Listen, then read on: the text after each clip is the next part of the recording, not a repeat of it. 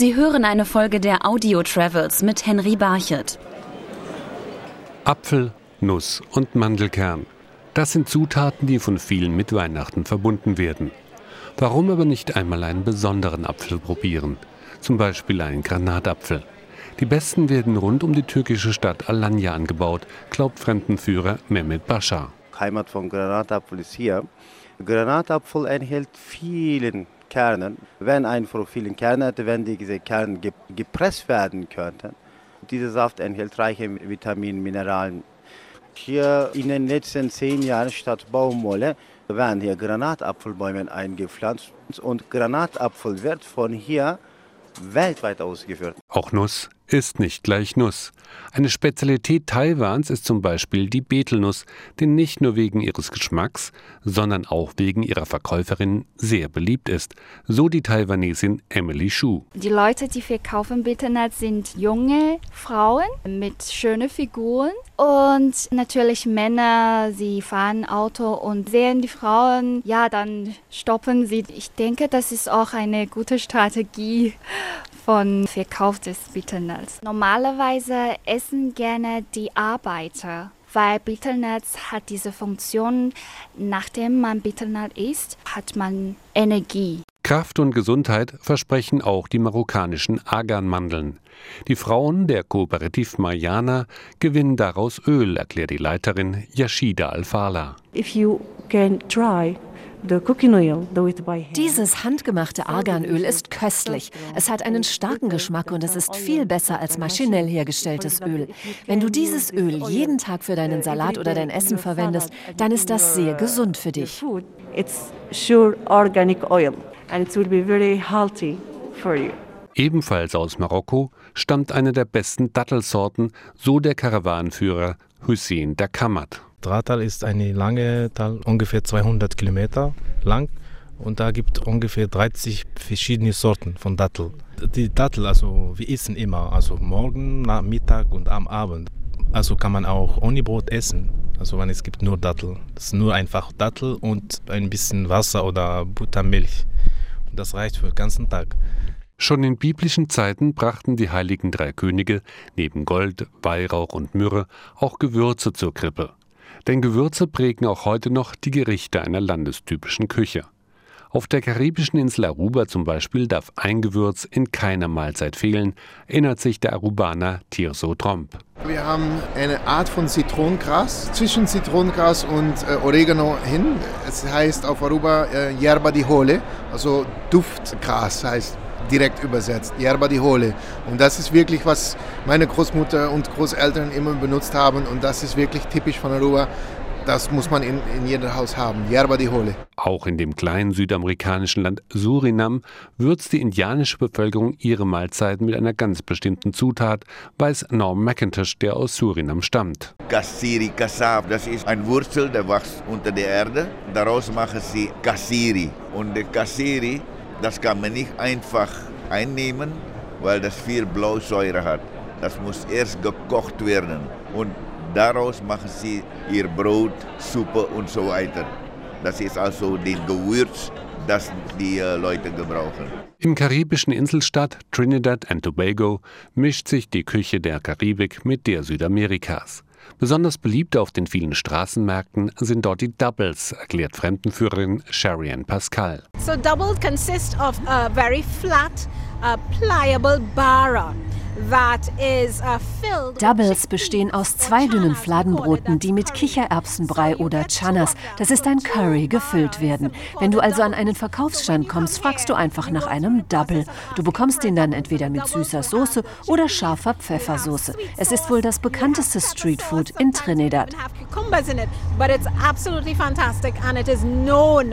Trini street food. Nicht aus der Hand, sondern mit Stäbchen, aber auch gut gewürzt, isst man Sushi in Japan. Sushi-Meister Mitsu Shimzu verrät, worauf es bei der Sushi-Herstellung ankommt. Wichtig ist die Reismischung. Man darf nicht nur frisch gekochten Reis nehmen, sondern auch bereits gekochten Reis, sonst klebt er nicht genug, um Sushi zu formen. Ein guter Sushi-Koch muss genau wissen, welchen Anteil von frischem und bereits gekochtem Reis er nehmen muss, damit die Mischung stimmt. Doch in Japan ist nicht nur Sushi und Reis eine Spezialität. Es gibt auch eine große Auswahl von Nudelgerichten. Eine ganz besondere Sorte gibt es in den japanischen Alpen in der Umgebung der Kleinstadt Takayama, empfiehlt Fremdenführer Shuzu Matsushita. Eigentlich es gibt in Japan sehr viele Städte, wo man gute Nudeln essen kann. Eine davon ist Takayama. Also Takayama-Nudel ist hundertprozentige Buchweizennudel. Das ist auch ganz selten. Man kann diese Nudeln kalt essen. Und zwar beim kalten Essen ist es gekochter Nudel in die Soße rein tauchen lassen und dann essen. Eher herzhaft heiß isst man auf der Straße in der isländischen Hauptstadt Reykjavik. Arthur Bollason, Pressesprecher der Fluglinie Iceland Air, empfiehlt dort eine ganz spezielle Würstchenbude. Das war 1937 ist die wohl eröffnet worden. Die liegt direkt am Hafen und die Isländer haben dieses Gericht, dieses einfache Gericht sehr, sehr lieb gewonnen. Es ist auch die Qualität der Würstchen, die da verkauft werden. Außerdem haben sehr sympathische Damen insbesondere doch schon seit Jahren bedient. Und all das zusammen macht die Bude einfach zu einem sehr, sehr populären Ort. Sehr populär ist auch eine andere Wurstbude, die in Springfield im US-Bundesstaat Illinois zu finden ist. Dort brät Tony Waldmeyer Hotdogs am Stiel. We're here at Cozy Dog Drive-In on South 6th Street in Springfield, Illinois. We're the originators of the hot dog on a stick. The idea from the stick was a popular die Idee mit dem Hotdog am Stiel hatte mein Großvater, um sie vertikal frittieren zu können. Dadurch werden sie gleichmäßiger und schneller gekocht, statt sie ins Fett zu legen, wie zum Beispiel auf Rummelplätzen. Das vertikale Frittieren beschleunigt den Kochvorgang und macht das Produkt besser. The vertical frying helps speed up the process and make it a better product. Frittiert wird auch eine neuseeländische Spezialität, die oft auf Märkten angeboten wird und ebenfalls meistens aus der Hand gegessen wird, nämlich Whitebait fritters. It's a kind of fish and that is uh, one of the best New Zealand delicacy. In Kanada sind die Lachse eine Spezialität. Im Fraser River werden sie noch auf ganz traditionelle Art gefangen, erklärt Sovi Slavich, die als Fremdenführerin im Rocky Mountaineerzug arbeitet, dessen Strecke entlang des Flusses führt. Jedes Jahr kehren die Lachse an den Ort zurück, an dem sie geboren wurden. Und der Fraser River ist eine sehr wichtige Route für sie. Für die First Nations Stämme sind die Lachse sehr wichtig. Die Fischer werfen ihre Netze aus, fangen die Fische und trocknen sie ganz traditionell an der Luft.